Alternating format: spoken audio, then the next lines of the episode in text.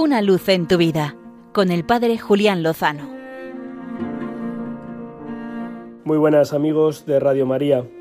Saludos navideños.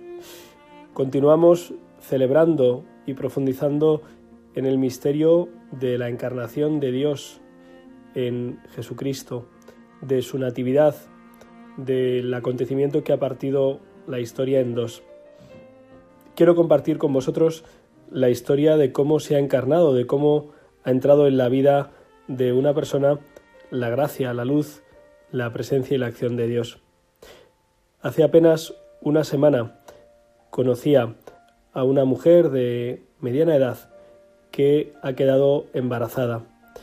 No estaba planificado, no estaba buscando tener hijos, sino que ha sido fruto de una relación de, intimidad, sin contar, sin pensar sin prever que podía derivar en, en, una nueva vida. Lo cierto es que por su situación y por el contexto en el que se encuentra, se ha visto abocada a que muchos le digan que debe abortar, incluso desde los centros sanitarios. Cuando la decisión ya estaba tomada, personas cercanas a ella me comunicaron la situación y la decisión Así que nos pusimos en oración y también intentamos compartir con ella que la vida siempre merece la pena apostar por ella y que siempre es mejor llevar adelante a término una vida ya creada, ya existente, que no truncarla, que no ponerla fin, que no acabar con ella por medio del aborto. Estaba decidida a realizarlo y precisamente el lunes de la semana pasada, 28 de diciembre, se disponía a acercarse al centro médico a concretar los últimos detalles. Una persona conocida que la acompañaba se detuvo a repostar gasolina y en ese momento, después de haberlo intentado muchas veces con anterioridad, le preguntó con simpleza, ¿Estás segura de lo que vas a hacer?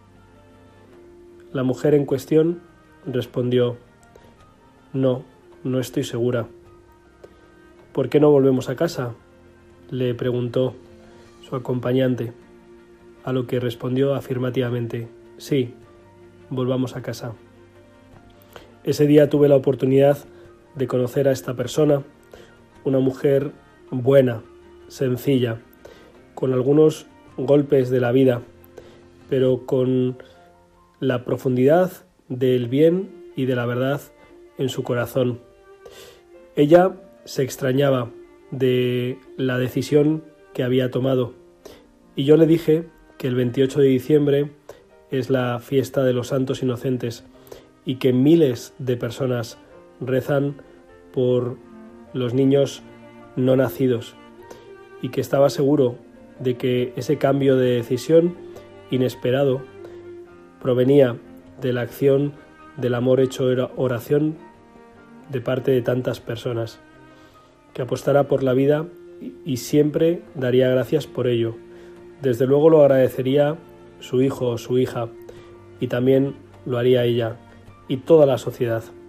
Así que sigamos rezando por esta mujer y por la criatura que lleva en su seno y sigamos pidiendo que el Verbo se haga carne y habite entre nosotros y entre en nuestras historias, como hace tantas y tantas y tantas veces.